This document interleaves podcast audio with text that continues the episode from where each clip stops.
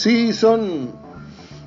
A mí me gusta mucho presumir cuando hay amistad de verdad, porque muchos entrevistadores le llaman amigo, ¿cómo estás mi amigo? Y no sé qué, mi querido. Y, y la verdad es que son, son frases huecas. Yo con el negro Esquivel tengo muchísimas horas de convivencia. Me lo encuentro trabajando en el parque, ahí en el Rufino Tamayo. Este, me lo encuentro en el súper. Hace poco te saludé, te di un abrazo. Me, me dio gusto verte muy bien. Mm, tengo un cariño muy grande por tu hermano, por, tu negocio que, he apoyado desde mi humilde trinchera con bromas y todo, pero siempre dije que ir al fútbol y no comerse una torta de negro esquivel era como no haber ido al fútbol. Eh, son muchos años, Nedito, y, y, te quiero agradecer, porque te digo, en estos tiempos pega muy fuerte la nostalgia, pega muy fuerte eh, el hábito de no ir al estadio, eh, pega muy fuerte la ausencia de los amigos que se han ido, eh, sean de fútbol o no sean de fútbol y de repente yo recordé las caras más queridas que tengo en mi agenda y en mi corazón y dije, no, yo tengo que acercar a, volver a hablar de fútbol con, con, el Negro Esquivel, con Goyo Cortés, con el Pío Verdirame, con otros eh, que están por venir, con Gerardo Gutiérrez. Y yo te quería hacer una invitación a manera de cuates, sin compromiso alguno, simplemente eh, poder contar con este tipo de charlas para que nos vayas compartiendo y vayan quedando, porque yo todo esto lo voy a plasmar en, pluma y papel eh, y probablemente llegue a formar parte de esto de un libro, de un blog, pero tus memorias van a, perdurar, ¿eh? no, no, quiero que se vayan contigo y yo me precio de ser uno de los que más ha hablado de fútbol en esta ciudad contigo, no digo que el que más, porque has hecho muchas peñas de televisión, etcétera, pero nosotros platicamos más sabroso, yo siento que platico contigo en mucha confianza, y dime en confianza, negro, ¿qué sentías jugando para aquel equipo de Ricardo de León que jugaba espantoso y que fue campeón jugando espantoso y que se llevó las peores críticas que yo recuerdo, al menos en una década, de un equipo que fue campeón? Pero cuéntanos tú que estabas adentro, cómo era en realidad Ricardo de León, que para muchos fue un, un genio, un gran entrenador venido al fútbol mexicano, incomprendido, que a su manera enseñó a otros técnicos a decir, a mí mis chicles, yo voy por el título y lo ganó a su manera. Y... ¿Para qué me, para qué me dices que lo digas si ya lo dijiste? Ah, bueno, pero quise... quise... lo dijiste? Es que la gente, volvemos a lo Perdón. antes y el hoy. Perdón, no, no, quise, no, no quise responder, simplemente me imaginé que así fuera. Así debe ser. Un entrenador no viene a hablar antes de entrar al campo. Primero juegas en el campo y después hablamos. A ver si me puedes entender. Ya. Yo te voy a decir algo y sin que se moleste tu público. Nunca me limpio antes, nunca me limpio antes de entrar al baño. Ya. ¿Está claro? Ya. Bien. ¿Qué pasa con, con Ricardo León? Ricardo León, yo lo tuve de contrario en Nacional y el partido más difícil que tuve lo tuve contra Defensor y el señor era el director técnico defensor y traía unas ideas fatales, fatales, no te dejaba jugar. Y cuando llegó a Toluca, él decía, voy a hacer tres equipos. Y llamó a los jóvenes, a los de la reserva y el tercer equipo, y dijo, vamos a entrenar todos juntos. Y todos tienen que aprender. Y todos tienen una obligación. La obligación es esto es lo que vamos a hablar esto es lo que vamos a hacer y esto queda escrito. Y el que no lo hace va. Aquí el que no lo haga se va. No vamos a atacar como estúpidos, vamos a atacar como jugadores, como equipo, como un ejército que va un grupo y otro grupo va mirando lateralmente y otro grupo va mirando la retaguardia.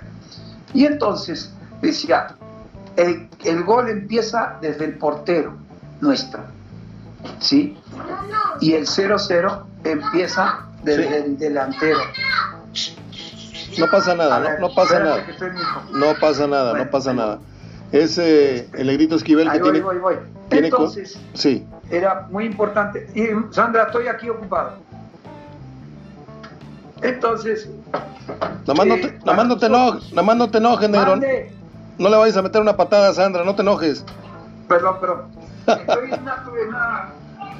es el negrito Esquivel que está con su nieto. Me, platicabas que estabas con tu nieto a la hora que te llamé.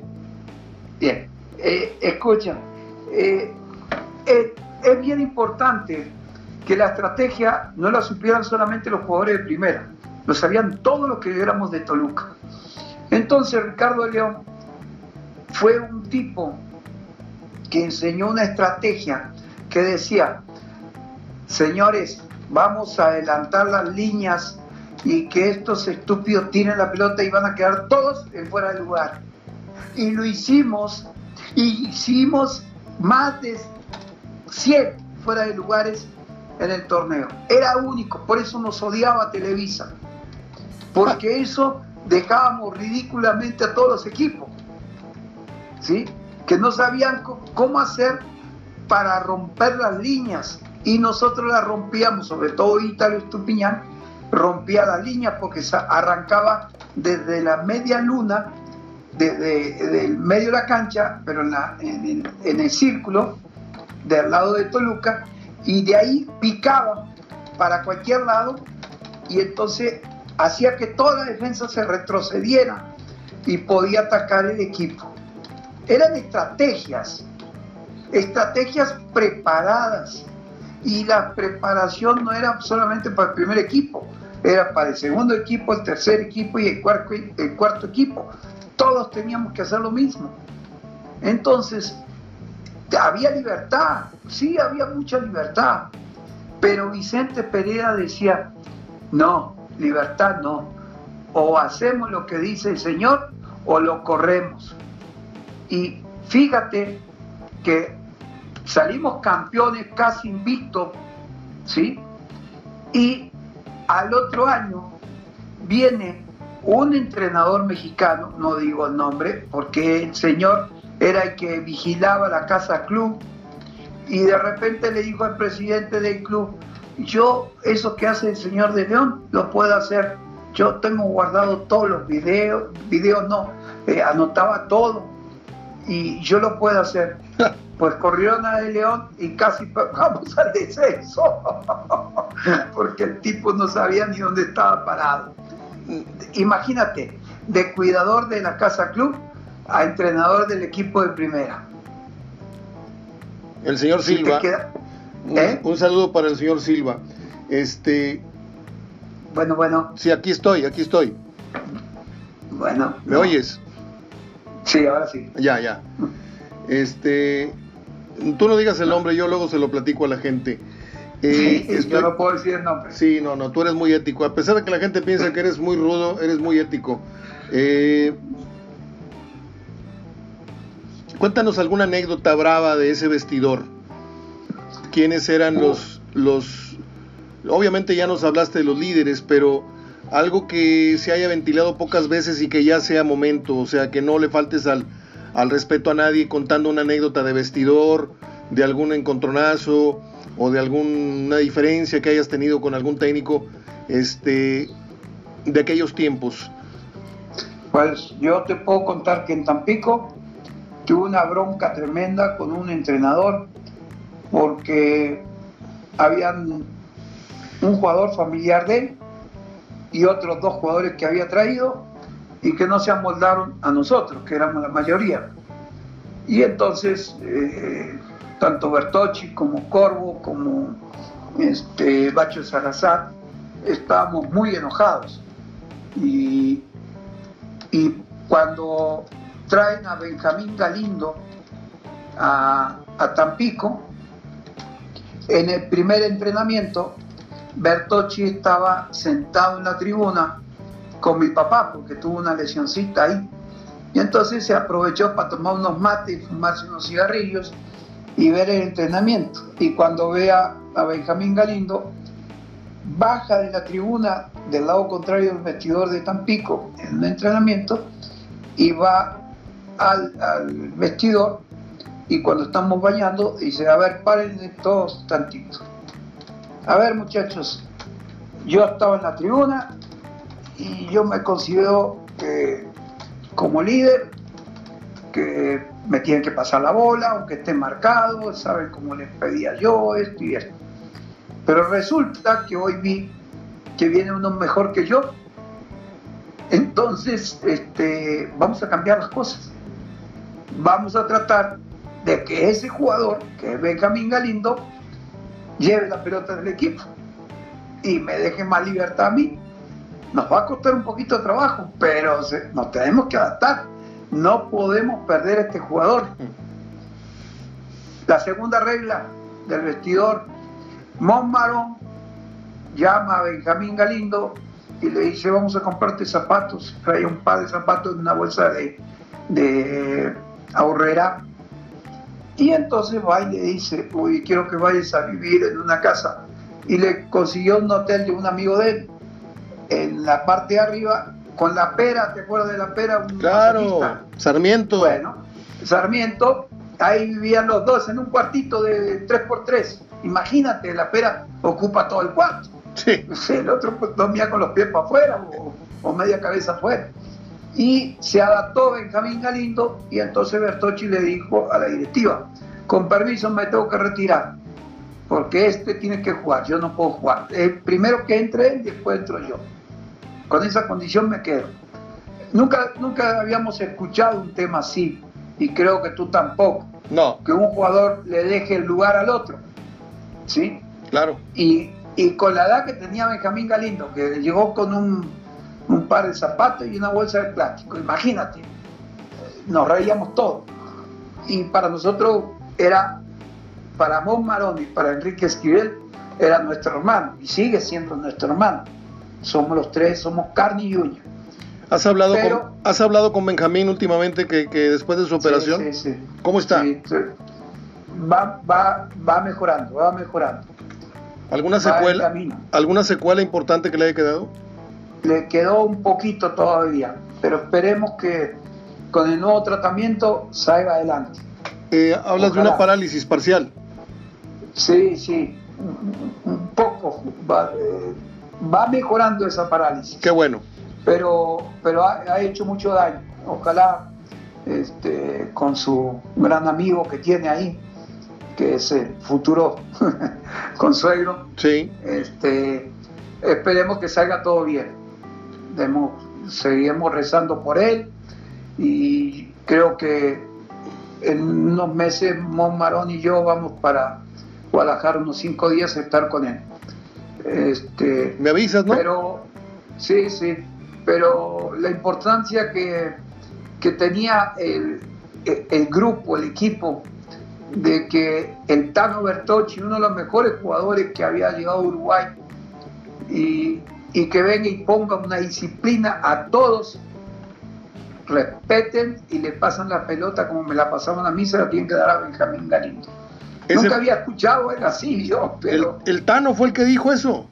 Sí, el Tano se bajó al vestidor y le dijo, este, este, este es mejor que yo. Nadie lo dice eso, ¿eh? nadie. Solamente lo he escuchado una vez. Ni en Nacional, ni en nada, nadie lo dice. Lo dijo Bertocci. Y no lo dijo porque se quería retirar. Dijo, por el bien del equipo, este es mejor. Increíble, increíble. Una honestidad de esas que ya no hay, ¿no? No, no, no existe eso, eso no existe. No vas a encontrar muchos en el fútbol. Sí, hay muchos. Sí, hay muchos. Buenas, buenos, este, ¿cómo te podría? Guías. ¿Sí? Esos son guías y, son, todo el mundo los respeta, ¿no? ¿Tú Por eso cuando nombraste a Guiñar, yo digo, es un buen guía. ¿Sí? Y es importante tener ese tipo de gente. Hay mucha gente de Tigres y Rayados que nos está escuchando y de otras plazas, de otras ciudades, eh, que quisieran saber a ciencia cierta por qué se fue Bertocci de, de Monterrey. Eso no lo puedo decir, pero él encontró en, en Tampico un lugar ideal, parecido a Uruguay, con gente gritando a muerte pierdo gano. Y, este, y nos acordamos que cuando perdimos las semifinales con Pumas en el aeropuerto donde se estaban esperando y yo decía, nos van a matar. Y dice esta nuestra chitra, nos van a matar.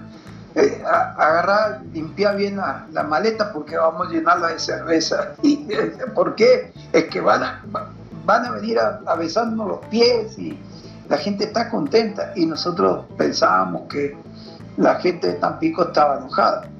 Y tenía razón Bertocci. Y así el Tano era, organizaba eventos en su casa, en la, en la casa de- del cumpleañero, y siempre trataba de unir a, a todos, ¿no?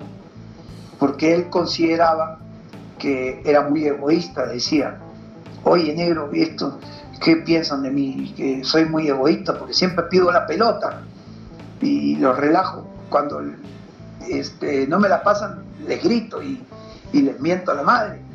Pero tenemos que ganar, no venimos a perder.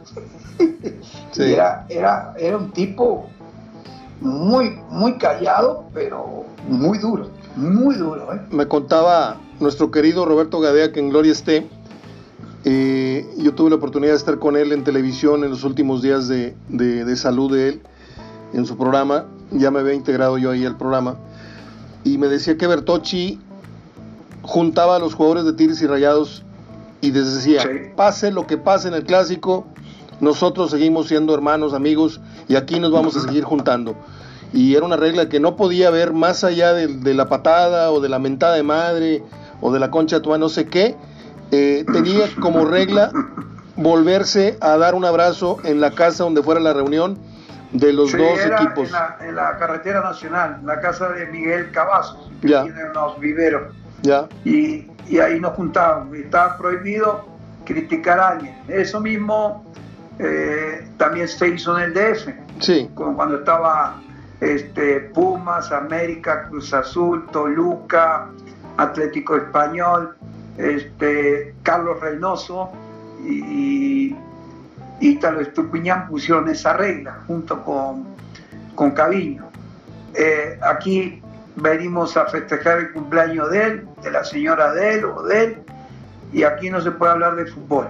Si se habla de fútbol es positivo. Y también lo hizo Pancho Majewski con los árbitros en el DF cuando este, estuvo el Mundial, eh, junto a todos los jugadores y jugadores extranjeros, mexicanos, y también, señores, ya se terminó el fútbol, hablemos como si fuéramos papá y mamá, y, o hermanos, o cuñados, pero no hay pleito, se terminó el pleito. Y hay gente así, que como Enrique Borja y su señora, que organizaban fiestas de... Prohibido dejar la familia en la casa. Sagrario Baena. Sí, y hay, Sagrario era bueno, una cosita muy especial. Nos daba unas comidas que hasta Enrique Borja se asustaba, decía, ¿de quién hizo esto?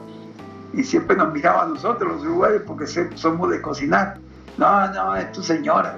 Cuando, Ah, cuando, cuando se puso de moda que los futbolistas se empezaron a, a- a casar con estrellas de televisión o cantantes, ¿no?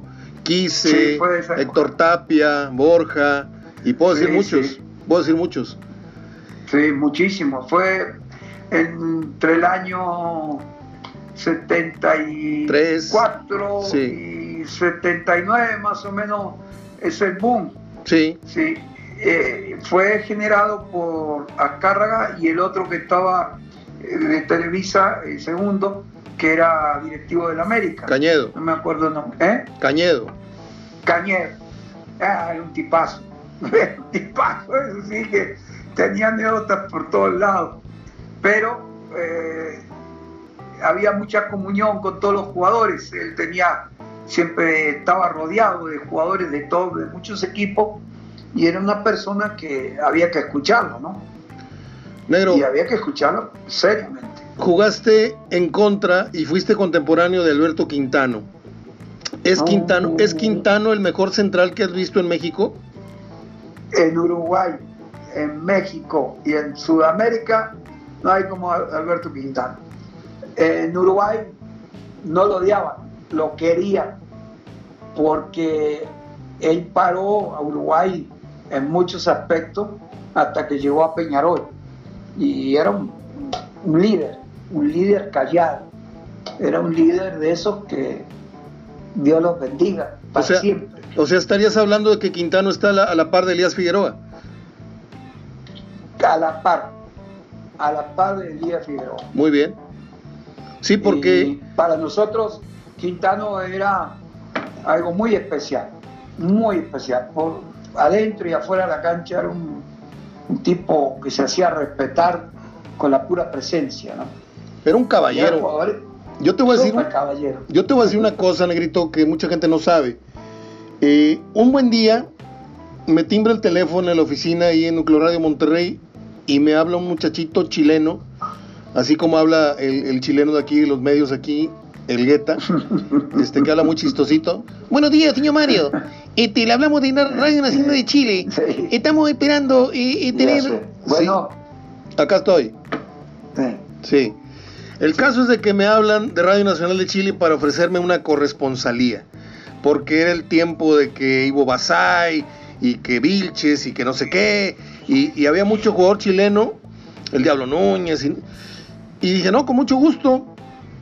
Entonces yo entraba al aire a un programa de opinión los domingos a las 8 de la mañana en, en Chile. Y ahí estaba un comentarista, periodista, y tuve el grandísimo honor de, de- de- intercambiar puntos de vista e información, obviamente, con Alberto Quintano. Este, Lo más chistoso de esto, tú, Negrito Esquivel, es que pues estoy hablando de los años 90, yo era acá director de Relaciones Públicas de, de- del Escándal, ya sabes, Salsa, 5 de la mañana, el Bad Crew, eh, la casa de Pancho. Villa. Yo me la viví en la noche en, en lo que era la música, me gustó mucho la bohemia siempre, más no el alcohol, ni mucho menos las drogas.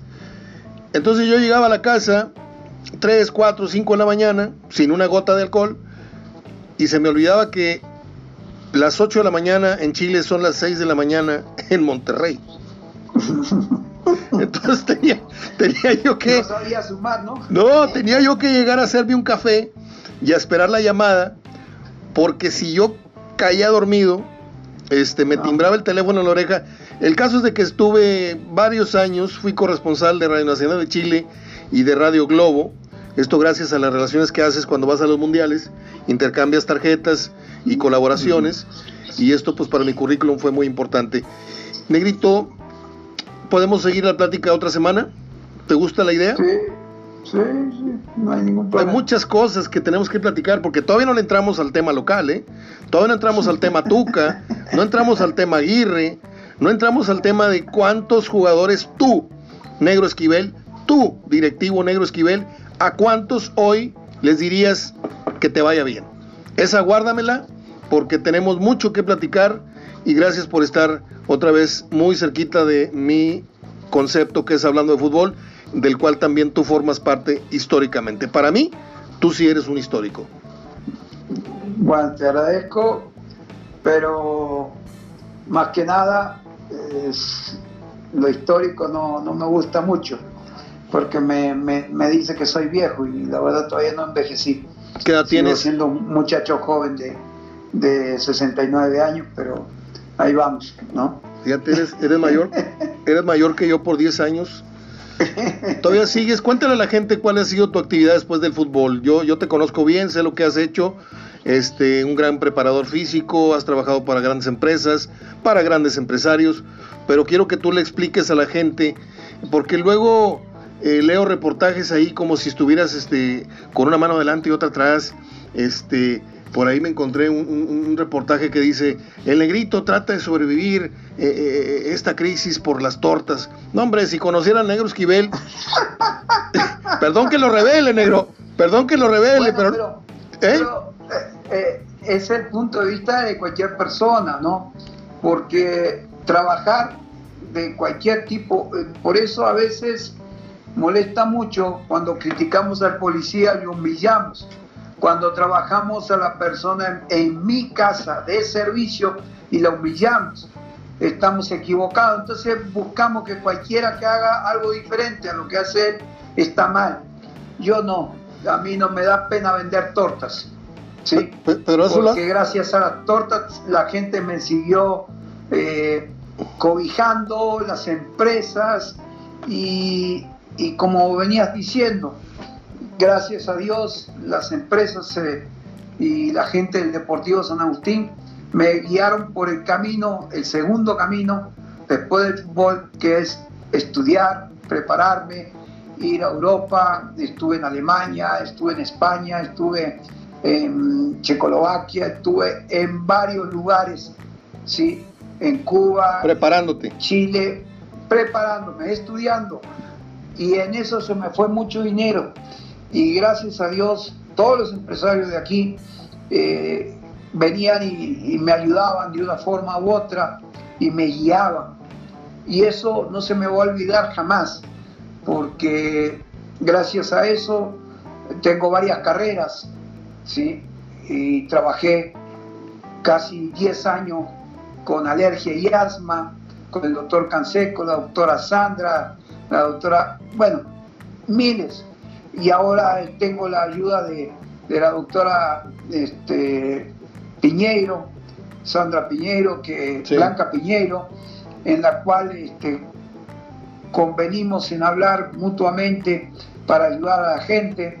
Tengo la Fundación de Niños de la Calle, de toda la zona sur y algunos del norte, de, que les ayudamos. Llevo a niños a, Estados Unidos, llevé, llevé niños a Puebla, llevé a niños a muchos lados a, jugar deporte. Este, tengo clases de acondicionamiento físico en ejecutivos, en el parque, en, plazas. No voy abasto, ¿no? Este, duermo poco, gracias a Dios. Todavía no ando arrastrando coica, sino que disfrutando de esta vida, de esta ciudad que me dio mucho, de este país que me dio más de lo que merezco. Entonces, no se equivoquen, no se equivoquen, porque el que vende tacos le estamos dando gracias a Dios y más ahorita que está la pandemia de que venda tacos, porque hay muchos que los usan, los critican, pero ellos no saben cocinarse un pan, ni siquiera un pan. Entonces, este, mejor no hablemos las cosas negativas, porque hablar de lo negativo es ser ignorante, ¿sí? Porque no viviste, no sientes lo que siente un estudioso, un arquitecto, un sacerdote, un comentarista de radio, un deportista, uno que vende tacos, el otro que limpia la calle, la banqueta, el parque. Hay que tener cuidado. Todos necesitamos de todos. Y ojalá que haya gente que siga vendiendo tortas y que vendan tacos, porque hay muchos flojos que no saben cocinar. Entonces tiene que vivir de eso. Amén. Yo, yo, después de esta sermón del negro esquivel, yo, yo solamente quería decir que mucha gente cree que porque vendes tortas eh, te quedaste sin un 5 después del fútbol. Y a lo que yo quería ir era que tú, por las grandes relaciones que has tenido con, con gente de la industria, gente de los negocios en, en, en empresa, eh, en donde has dado acondicionamiento físico a grupos y a, empresarios en lo particular, como lo hacía mi papá en, sus tiempos, cuando llegaba a caminar al gobernador, él, le daba clases en la mañana este, de eh, ejercicio físico a Luis Marcelino Farías, a Pedro Zorrilla, no me lo cuentan porque yo fui con él, ¿eh? a, don a Domingo Benavides, a don Alberto Santos, a los levantaban la mañanita, los metía a la alberca a hacer ejercicios acuáticos y, luego les daba su masaje. Y, yo creo que en cierto modo este, tú continuaste también después de tu carrera con eso, aprovechando la gran eh, estima y popularidad que te dio el fútbol, además de la preparación, obviamente. Y no se, no se equivoquen, ¿eh? El negro Esquivel vende tortas porque le encanta, pero no porque de eso necesariamente viva. Es a lo que quería ir, negrito. Sí, no, no, tengo cinco carreras. Cinco carreras. Preparador físico, entrenador de fútbol y soy metodólogo, fisiólogo, kinesiólogo y morfólogo. O sea, eh, pasé de, turismo por esos países como Alemania, Italia, España, Estados Unidos, Cuba, Argentina, Chile. Estuve con grandes maestros, tuve grandes maestros Y gracias, aprovecho darle las gracias nuevamente, como os doy gracias todos los días cuando me levanto, al grupo Los 10, que me ha protegido, me ha hecho agarrar el camino correcto y así como este, un ex político, bueno, voy a decir el nombre porque se lo merece, Alfonso Romo y mucha gente como él, que, a ver, vete a estudiar aquí, vete aquí, vete acá, quédate aquí, y, pagaba todos los gastos. Y te puedo nombrar un montón, un montón de gente como este el Diablo Fernández, como el de Protexa, como el de Semes. No, no, no, no, no, por favor, vamos a estar todo un, día nombrando gente. Y la verdad que mi familia está muy agradecida de eso, porque la guía que tuve, yo creo que somos muy pocos los afortunados que tenemos que la gente de mucho talento, a ver, prepárate, te quiero ver aquí, toma, aquí, órale. Y no se fijaban cuánto costaba ni cuánto gastaba, no, no, no. Eh, fue algo que, gracias a Dios, como le dije a mi padre en vida, le dije, eh, tengo un montón de papás como tú. Qué bueno, Negrito. Qué bueno porque esa, esa historia no la cuentan muchos, incluso con mejor trayectoria que tú, ¿eh? te lo digo con toda la confianza. Mejores jugadores que tú o más queridos en la ciudad, en la ciudad, no gozaron del cariño y de los favores de esas personas que te apoyaron. Yo, mis respetos para ti porque te subí, se supiste manejar muy bien, este, y por eso eres mi amigo, porque eres una persona que en la cancha fuiste muy duro, pero afuera eres, eres un pan de Dios, has ayudado a mucha gente, me has ayudado a mí, como en este momento que me ayudas a hacer un programa en donde tú eres la figura, tú eres el que, el que destaca con sus historias, sus, sus memorias y te mando un abrazo de gol y nos estamos eh, marcando en cualquier momento la semana que entra. Tú me dices tengo media hora, grabamos otra media hora de recuerdos y luego le entramos al tema del Tuca y de Aguirre que me interesa muchísimo, pero muchísimo, porque yo sé que no tienes, igual que yo, no tienes pelos en la lengua, este, entrarle ese tema. Te mando un abrazo, Negrito, algo con lo que quieras terminar. Bueno, un saludo a toda la gente y un millón de gracias a toda la gente de Nuevo León, porque para mí son todos mis padres. ¿eh? Muchas gracias por el aprecio, el tiempo y la ayuda que me han dado siempre. Dios los bendiga a todos.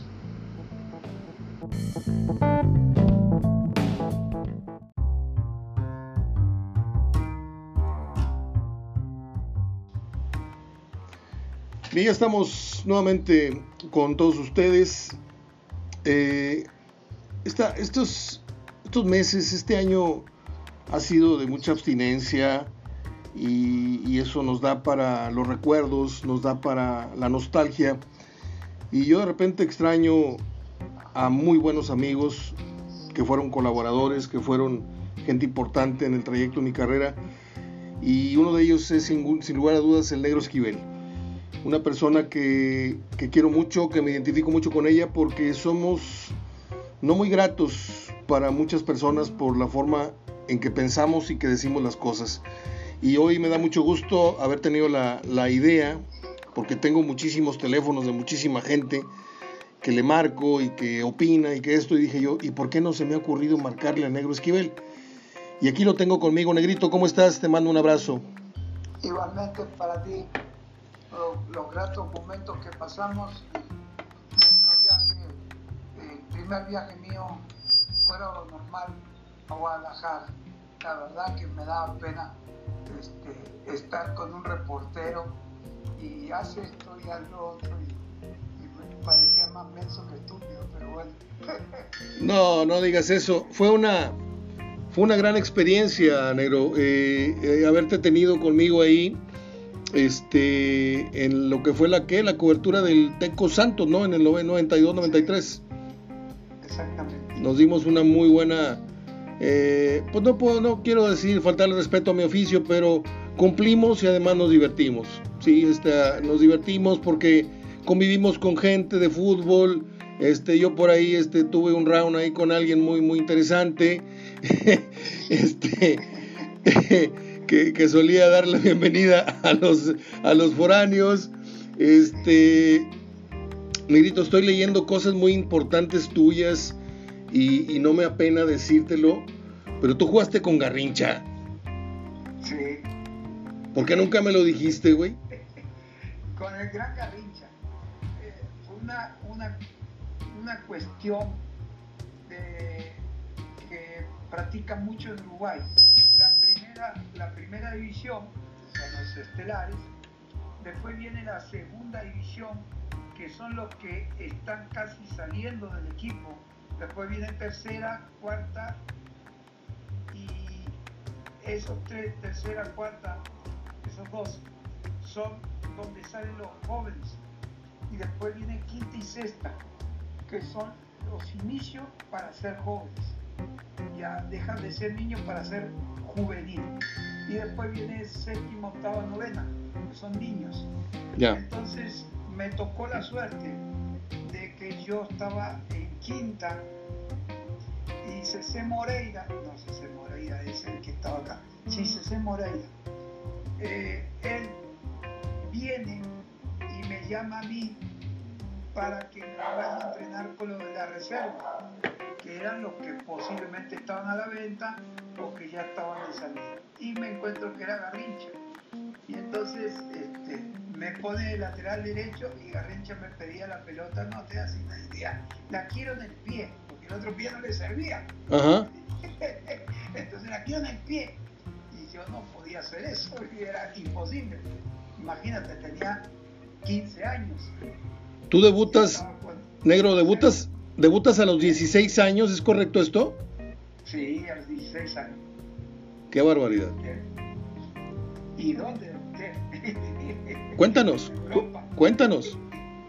Sí, debuté en una gira que hicimos y, de regreso pasé por México y pasamos por Estados Unidos, este, Chile, Argentina. Y, este, y en la segunda gira, que fue por Asia, por, este, por Europa, Finlandia, Noruega, muy frío, pero fuimos educados para eso, ¿no? El frío, el calor, la nieve, la selva, el desierto no te debe de cambiar la forma de ser Nacional y Peñarol en, Uruguay, eso es la forma de entrenar que había antes. Entonces, a nosotros los jóvenes nos subían para ir a jugar, por ejemplo, el cuarta el sábado en la mañana, quinta el sábado en la tarde. Y si jugaba la primera, tenía que jugar en cuarta y ir a hacer de banca eh, a la reserva o a la primera. Y, yo, y te tenían encerrado 24 horas. ¿eh? Ya no había chance de ir a ver a la familia. Yo vivía a 14 cuadras de mi casa y prácticamente no veía a mi familia a esa edad. Entonces, en esa formación encontramos eh, una forma de, crecer rápidamente. No te das una idea, te exigen a muerte oye negro, ¿cómo vas a jugar? decía Garrincha, pasa bola, pasa bola, ves que estoy bien, pero no me la pases para este lado, la, la pata chueca. ¿sí? Lo único que hacía era frenar con la pata. Y después este, era un diablo pelota. Y para nosotros jugar con Garrincha, aunque perdiéramos, no, nos interesaba el resultado. Era jugar con Garrincha, jugar con X.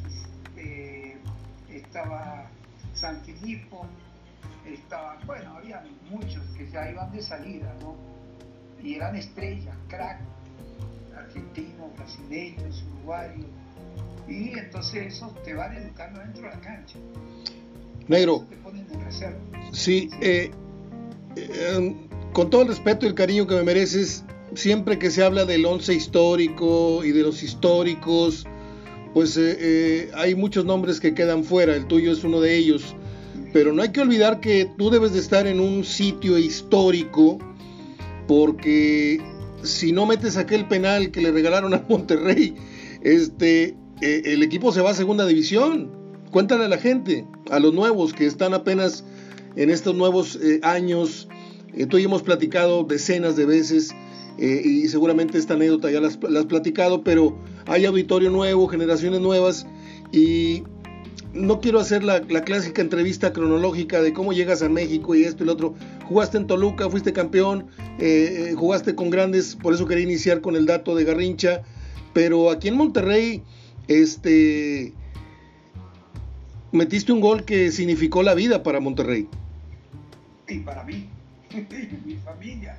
Sí, ¿no? Porque eh, estaba peleando íbamos para segunda, nos tocaba jugar contra Zacatepec y, gracias a Dios este, empatamos faltando cinco minutos y era un penal que había que tirar y habíamos fallado alrededor de 6, 7 penales y, no se veía claro que, este, como dijimos el, jueves y el viernes antes del partido, estuvimos entrenando penales. Y yo lo que hacía era seguir haciendo bromas.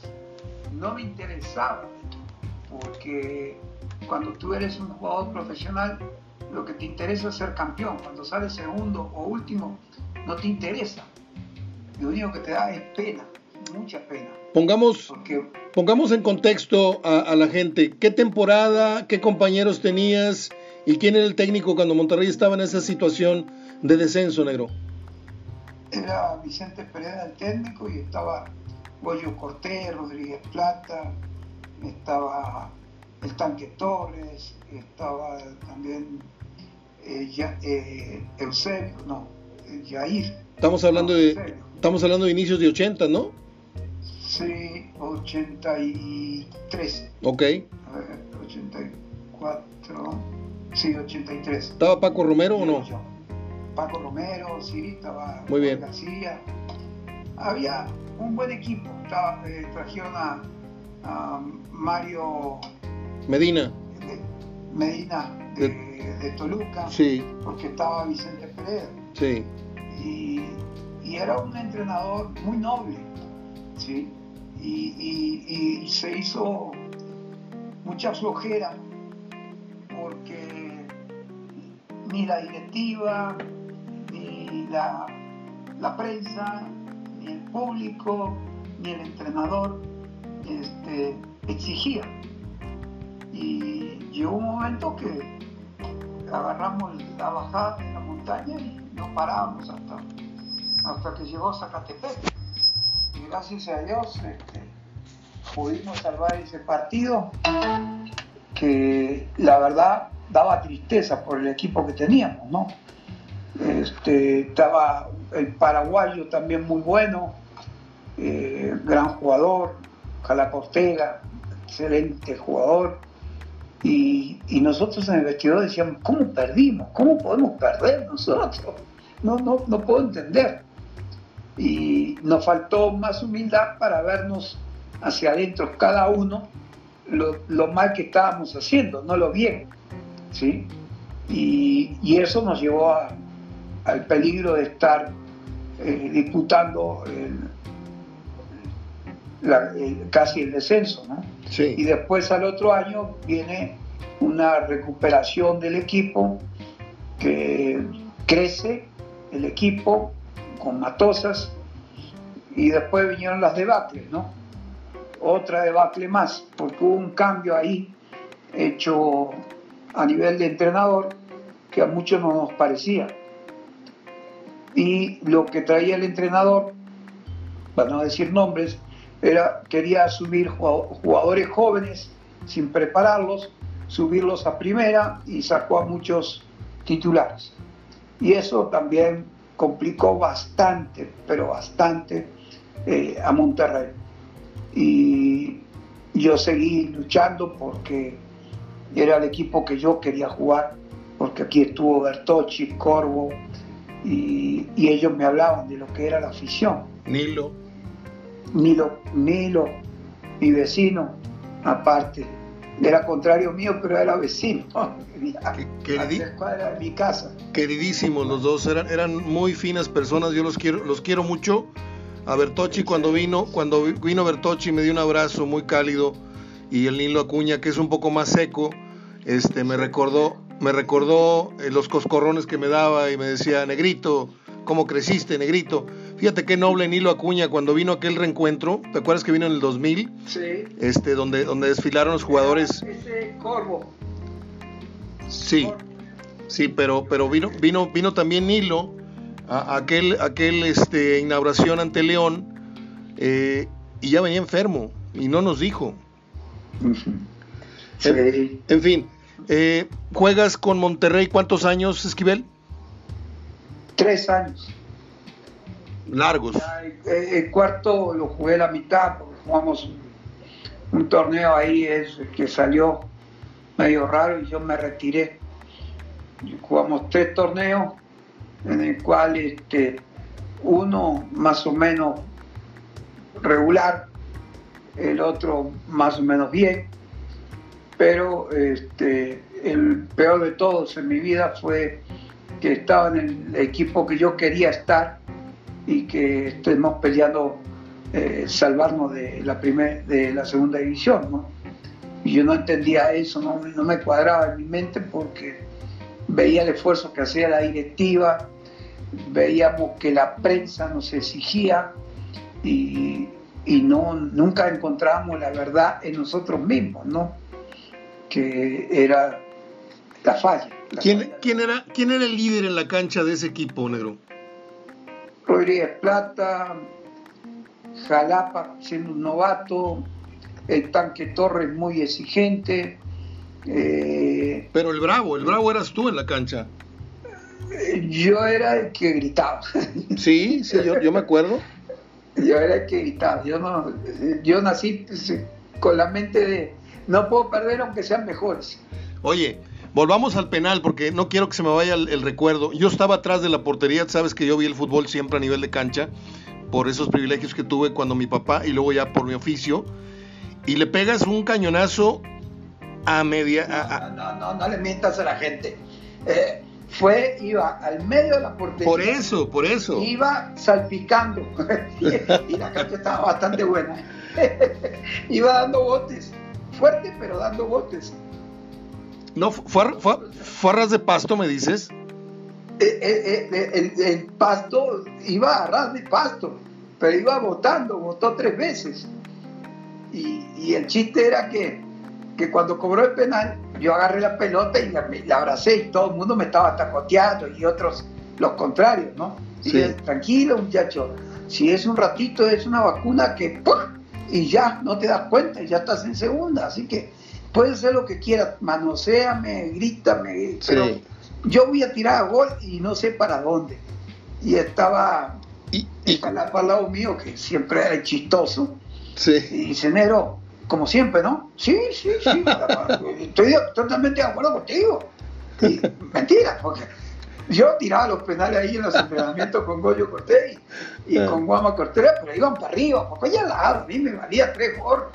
Sí, pero ahí era lo importante, era que para mí, yo tenía a mi señora en la tribuna, en la platea de numerados, y, a punto de nacer mi hija. Entonces estaba el doctor este, en la portería, pero de, con Goyo Cortés, eh, estaba eh, Pepe Sánchez, el, de tránsito de Monterrey, este, el doctor Guerrero Gárate, estaban varios ahí en la portería, esperando que yo tirara el penal. Loncho Montemayor. Loncho Montemayor también, ahí estaba. Paz descanse. Sí, y pues, también el doctor Guerrero Gas que, traía a mi hija y, este pero lo más chistoso fue después de tirar el penal que yo no podía moverme y el árbitro me decía te falta un minuto porque un minuto y, y, 60 segundos no me sirve termina el partido. Estaba calambrado y yo corrió conmigo y, fue el, que me el que me gritó para ir a tirar el penal. Y, todavía después vino y, me abrazó y, y, en eso veo a Betín, al final Betín, y le digo, no me abraces, ve por una botella de tequila a ver cómo le haces.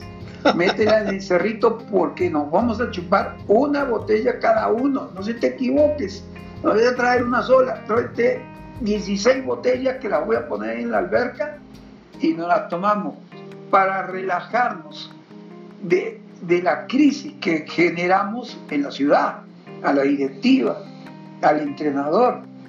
Y ahí en la alberca del Cerrito, hubieras visto, estábamos llorando de, pena, de vergüenza, ¿no? ¿En verdad? sí, sí, porque ¿cómo no te va a dar vergüenza? Eres el último lugar. No, bueno, es que hoy no lloran los jugadores de vergüenza, por eso te digo en verdad, porque no lo puedo creer. Hoy los jugadores pierden un partido, pierden un partido y al día siguiente andan en el centro comercial este, comiéndose un helado o un yogur, eh, eh, encantados de la vida, eh, ligando ahí con las novias o paseando a la familia. Hoy no hay ese, esa vergüenza profesional, Esquivel.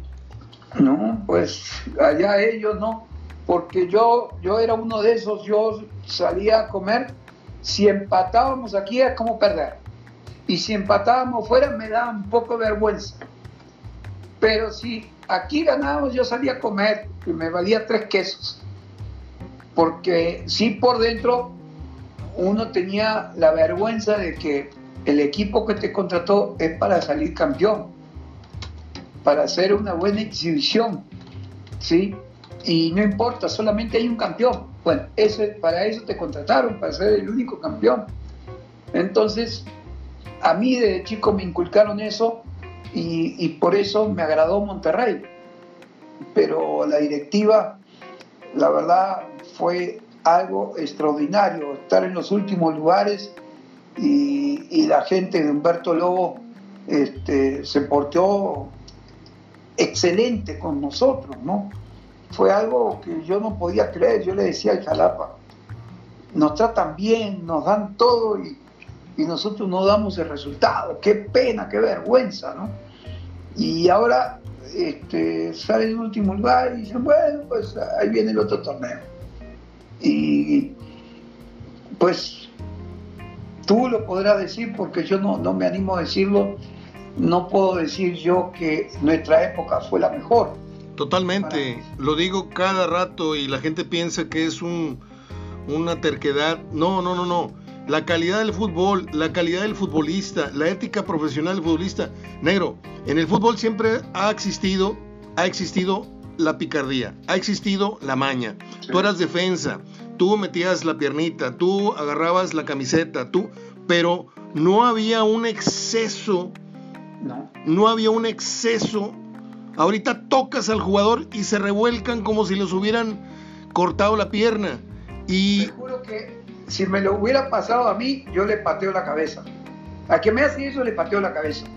Porque eso es ofender al fútbol mundial. Eso, eso que hacen esos jugadores en mi época, te voy a contar una anécdota. Dale. En una comida que hubo en, el DF, ¿sí? yo ya estaba jugando en Monterrey y tuve de compañero al Durito Barba. Ah. Y el Durito Barba, tú sabes por qué le dicen el Durito, ¿no? Sí, le sacaba filo a los tacos. Te limpiaba sin, sin medirte, ¿no? Y, y todo el mundo queríamos pegarle había apuestas en, en el DF, en Toluca, en Monterrey, había apuesta a ver quién le pegaba a él. Porque el tipo era fuerte, ¿sí? Pero te limpiaban la cancha. Y estábamos en el DF, habíamos Caviño, Hugo Sánchez, eh, Carlos Reynoso, eh, habíamos eh, Estupiñán, bueno, habíamos, no sé, como unos 50 en una comida y un árbitro un argentino que, vivía en el DF y tenía un restaurante. Y entonces empezamos a hablar de Durito Barba. Te podrás imaginar que las apuestas corrían por todos lados, ¿no? ¿Quién le va a pegar a Durito Barba? Y entonces arreglamos Corvo, Bertochi y yo dijimos, yo estábamos en Tampico y dije, yo, yo, yo me la juego. Yo antes de los 20 minutos lo liquido. Y le pegué tres patadas y seguía jugando y me dolían los tobillos. Le digo, no, renuncio, renuncio, renuncio, ya no le vuelvo a pegar. Y, me quedé con la gana de pegarle. ¿Sí? ¿Sabes? pero pegarle bien. No recuerdo. que pegarle muy bien, nada de por atrás. Eso era penado en tu equipo, en las reuniones era muy penado. Ahorita no hay reuniones, hay otro tipo de reunión. Sí. Antes las reuniones eran este, no criticar, no castigar, no pelear. Por ejemplo, un día me iba a pelear contra Pumas, jugando en Tampico, y uno de los jugadores de, de Pumas me dice, se terminó el partido, ya no hay pleito. Te quedas calladito y te vas al vestidor, perdimos todos. Y, y, eso me quedó muy claro, muy bien grabado, de que hoy juegas en este equipo y mañana puedes jugar en el contrario. Entonces, por ética, había que ser este, fuera del campo amigos. Sigue, siguen existiendo códigos porque yo veo que cada vez más se rompen los códigos sagrados del fútbol. Ahora los entrenadores permiten que se les grabe la charla técnica. Ahora, no, eh, es una vergüenza. ¿me entiendes? ¿Me entiendes lo que te digo? Por ahí ya vamos mal. ¿Estás de acuerdo? Sí, vamos mal. Este... Lo que pasa en el vestidor no lo puede saber nadie más eh, que nosotros. Exacto. Y el entrenador, ni siquiera el directivo. Estoy de acuerdo. Estoy de acuerdo. A mí cuando me empezaron ya a ver con, con ojos de, de, adolescente, me sacaron del vestidor. Cuando era un niño, a mí me dejaban ir por las cocas, yo le, le abría las cocas a José Luis Puente en el vestidor, y, y, y a Milton y a Nilo, y, y, era y así un chavillo, y ya cuando me empezaron a ver con cara de este puedes chismosear, me sacaron. Pero yo veía que antes, ya cuando el jugador se había bañado, ya cuando había pasado todo, entraban los directivos a felicitar o a regañar. Pero antes del sí. juego, o a medio tiempo, ¿qué esperanzas no, de que le abrieran a Nacho, o a, o a, perdón, a, a, don Alberto Santos o a Nacho Santos? Le digo Nacho porque trabajé con él. E, e, era sagrado el vestidor y ellos no, eran los primeros en respetar el vestidor. Seguro, no puedes. Es como si yo entrara a la oficina de, de uno de los presidentes. No, señor, no puedo entrar. Yo veía a Luis Miguel con, to pedir permiso. con todo respeto para don Jorge de Luis Miguel, yo veía que entraban y salían a cada rato y entraban y salían. Y, y yo no sé si eso es un exceso de, de apoyo o es un, no, otra forma que no quiero decir, pero pues muy, muy sus puestos, ¿no? Yo mi, mi, respeto para ellos. Eh, Negrito, llegas a México para el Toluca bajo la dirección técnica del, de Ricardo de León. Mm, sí, no, ¿No? Eh, Monsiváis, Pepe Monsiváis. Pepe Monsiváis. ¿Quién sí, te trae a México? ¿Quién te trae a México? Um, Héctor Ewi. ¿Ah, sí? Y, sí, Héctor Ewi y, y, me vieron jugar cuando yo pasé la gira con Nacional de Montevideo un año antes. Ellos me vieron y, y este, Héctor Ewi le dijo, bueno, ánimo, hay que traer a mi, a mi hijado, porque era mi, mi tutor ya. de comportamiento, de estudio, allá en Uruguay hay eso. Fíjate, entonces, fíjate negro, en, lo poquito, perdón que te interrumpa, porque luego se me va el avión. Lo poquito que saben hoy los que hablan de fútbol en los medios, en jóvenes y viejos, ¿eh? Cuando hablan de los grandes cañoneros del fútbol mexicano, ¿a quiénes citan? Al Tuca, al Pata, a Caviño, pero nadie habla de Eugi. Eugi tenía un cañonazo en la pierna izquierda impresionante. Y nadie lo menciona ni en las pláticas de café, negro. No, no saben, no saben. ¿Estás de no acuerdo? Fútbol cómodamente. Es que era un jugador no relevante ofensivamente, es, era un jugador completo. Que ayudaba mucho, iba y venía. Él dirigía adentro, era líder. Sí. No gritaba, ordenaba. Entonces, eh, esa es la diferencia que hay ahorita, que hay dos o tres jugadores en, en equipos que son muy ordenados y hablan con, con, los compañeros y en vez de gritar y mentar madre, eh, corrigen. Esos son los verdaderos líderes del, fútbol dentro de la cancha. Porque el líder no es el que grita y el que pega, no, el, líder es el que guía a los compañeros y trata de seguir lo que dijo el entrenador, ¿sí? Y tener cuidado con lo que hace con tu público. Es bien importante que tengas un jugador, uno no, tres jugadores que tengan ese poder adentro de la cancha y afuera de la cancha. Guiñac es líder. Guiñac es líder para adentro o nada más para afuera, porque le grita a todos, regaña a todos, pero nadie eso, lo regaña a él. ¿no? Eh, es un tipo que se entrega y entonces se ve que es un líder.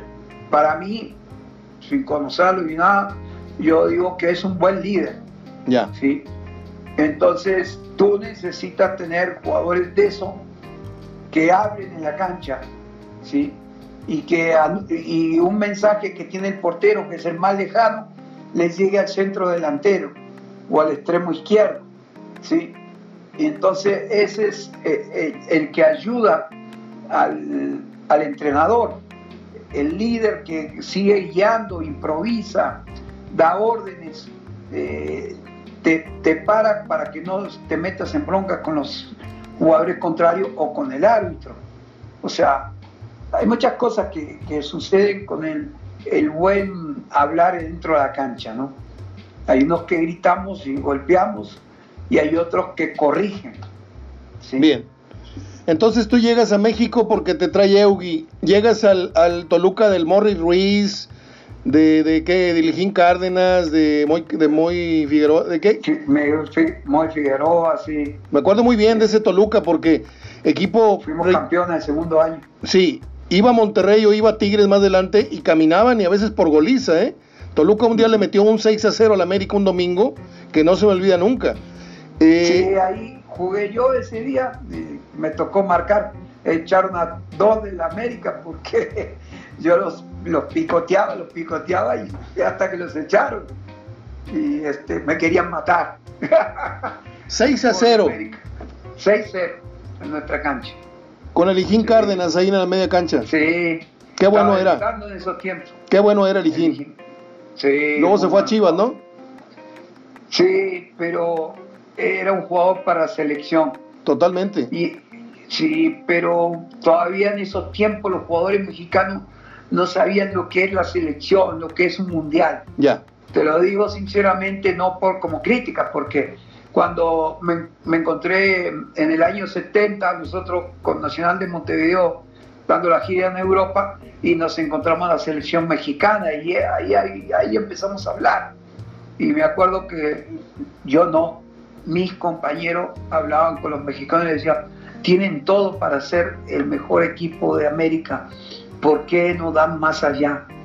Y ya cuando llego yo a Toluca, justamente las primeras cosas que decía yo es, no nos quedemos con tan poquitas cosas, vamos más adelante, tenemos que ganar más. Y justo viene Ricardo de León y éramos cinco uruguayos en el equipo, vino Matosa, Gacire, este, un chaparrito de defensor, Eu y yo, y agreguemos a Estupiñán. Que lo pusimos de nuestro lado. Sí. Y entonces el equipo con Ricardo de León empezó a subir, a subir, a subir y éramos imparables. Pero había reglas, había reglas de vestidor, ¿me entiendes? Que no, no era opinión del entrenador, eran reglas que tomaba Matosas, este, Vicente Pereda, eh, Ramos, ellos, el Vicky Estrada, te ponían reglas y las tenías que cumplir, porque era el mandato del entrenador que le daba a ellos y ellos nos mandaban a nosotros. No, el fútbol de antes tenía muchas cosas. El de ahorita eh, no es por insultar, pero eh, son muy de golpean y se hacen los muertos. Y el otro, un show, no lo tocan y se mandan llamada de asistencia, la ambulancia y todo. Eh, eh, da, da, pena, ¿eh? Da pena. Y lo peor de todo, no puedo quedarme callado, la prensa le sigue el juego. La prensa es espantosa. Antes te gritaba la prensa y te mandaban al carajo. Ya. Y te, te, te tildaban de... Y todos hablaban mal de ti. Y ahora protegen a los jugadores, los jugadores siguen con el show y el fútbol es más fuerte ahora que antes, ¿sí? Es más intenso, es, tienen mejor fútbol, mejor golpeo de pelota, pero mucho show, mucho show y mucho dinero. Mucho show, mucho dinero y mucha prensa. Seguimos platicando con El Negrito Esquivel, gran amigo de este programa, de este concepto, por muchos, muchos años, ya lo cité al principio. Él estuvo conmigo en las mañanas en Nucleo Radio Monterrey, lo tenía como uno de los comentaristas. Fuimos pioneros, ¿eh, negro? Fuimos pioneros en, en, en, agregar a un exjugador a, a, la cabina para comentar diariamente. Ya luego los de allá sumaron a Pepe Treviño y luego sumaron a no sé quién y al Cora. Pero nosotros, ¿te acuerdas que teníamos a Geraldo Goncalves? Teníamos a, teníamos a, porque la gente luego cree que estoy inventando. El lunes estaba conmigo Roberto Gómez Junco, lunes y viernes. Tú estabas o martes o miércoles o jueves conmigo. Luego el miércoles Armando Manso. También tenía yo a Geraldo Goncalves y a Gerardo Gutiérrez. Mátenme esa quintilla, por favor. Estamos hablando de fútbol con el negro Esquivel. Regresamos después de un corte.